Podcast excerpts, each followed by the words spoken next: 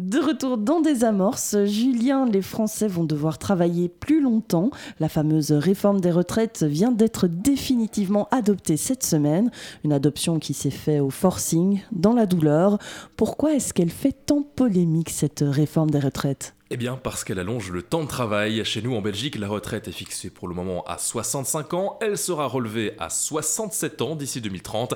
En France, la retraite était pour l'instant fixée à 62 ans, mais avec la nouvelle réforme, elle va progressivement être relevée pour atteindre 64 ans. Euh, toujours avec quelques exceptions en fonction de la pénibilité de certains métiers. Mais l'autre point qui fâche dans cette réforme, c'est la suppression de la plupart des régimes spéciaux, euh, notamment pour les travailleurs des transports en commun ou des travailleurs des industries électriques ou alors l'objectif de cette réforme, selon le président Macron, eh bien, c'est de permettre de garder une stabilité financière, car les chiffres de population grandissent et dans les prochaines années, eh bien, plus cette population va vieillir et plus il y aura de pensions à payer. Et sans réforme, selon lui, ce n'est donc pas financièrement tenable pour la France. Ouais, sauf qu'on l'a dit, ça fait pas plaisir aux Français. Non, non, pas du tout. Même le gouvernement a eu beaucoup de mal à se faire comprendre et surtout à convaincre la population qui n'accepte pas cet allongement du temps de travail. Les syndicats dénoncent aussi un manque de dialogue avec le gouvernement. Ils n'ont par exemple pas pu négocier cette réforme avec le président.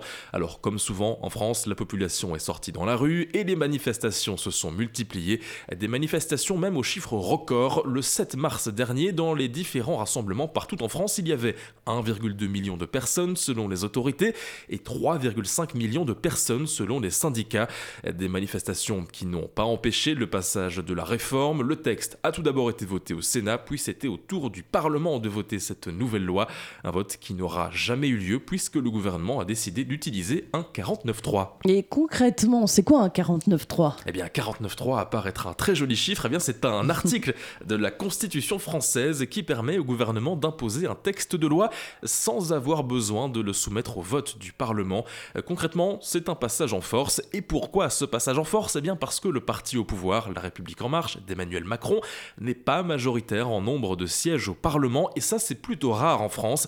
D'habitude, le parti présidentiel a suffisamment de sièges pour faire passer ses lois.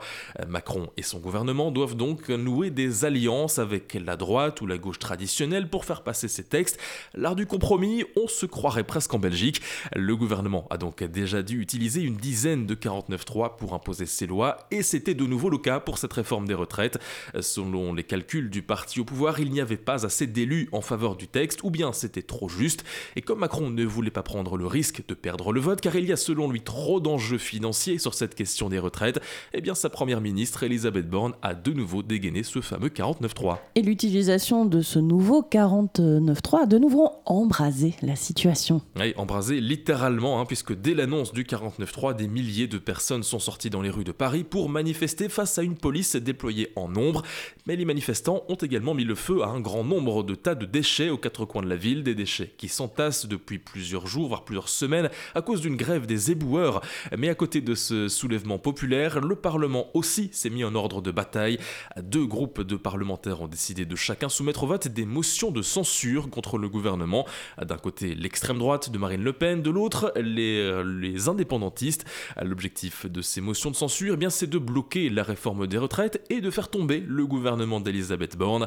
La première motion de censure, celle de l'extrême droite, n'a pas été grandement suivie. En revanche, celle du groupe indépendant Liberté, Indépendant, Outre-mer et Territoire, un nom bien complexe, on va l'avouer, eh bien, elle a bien failli passer ce lundi.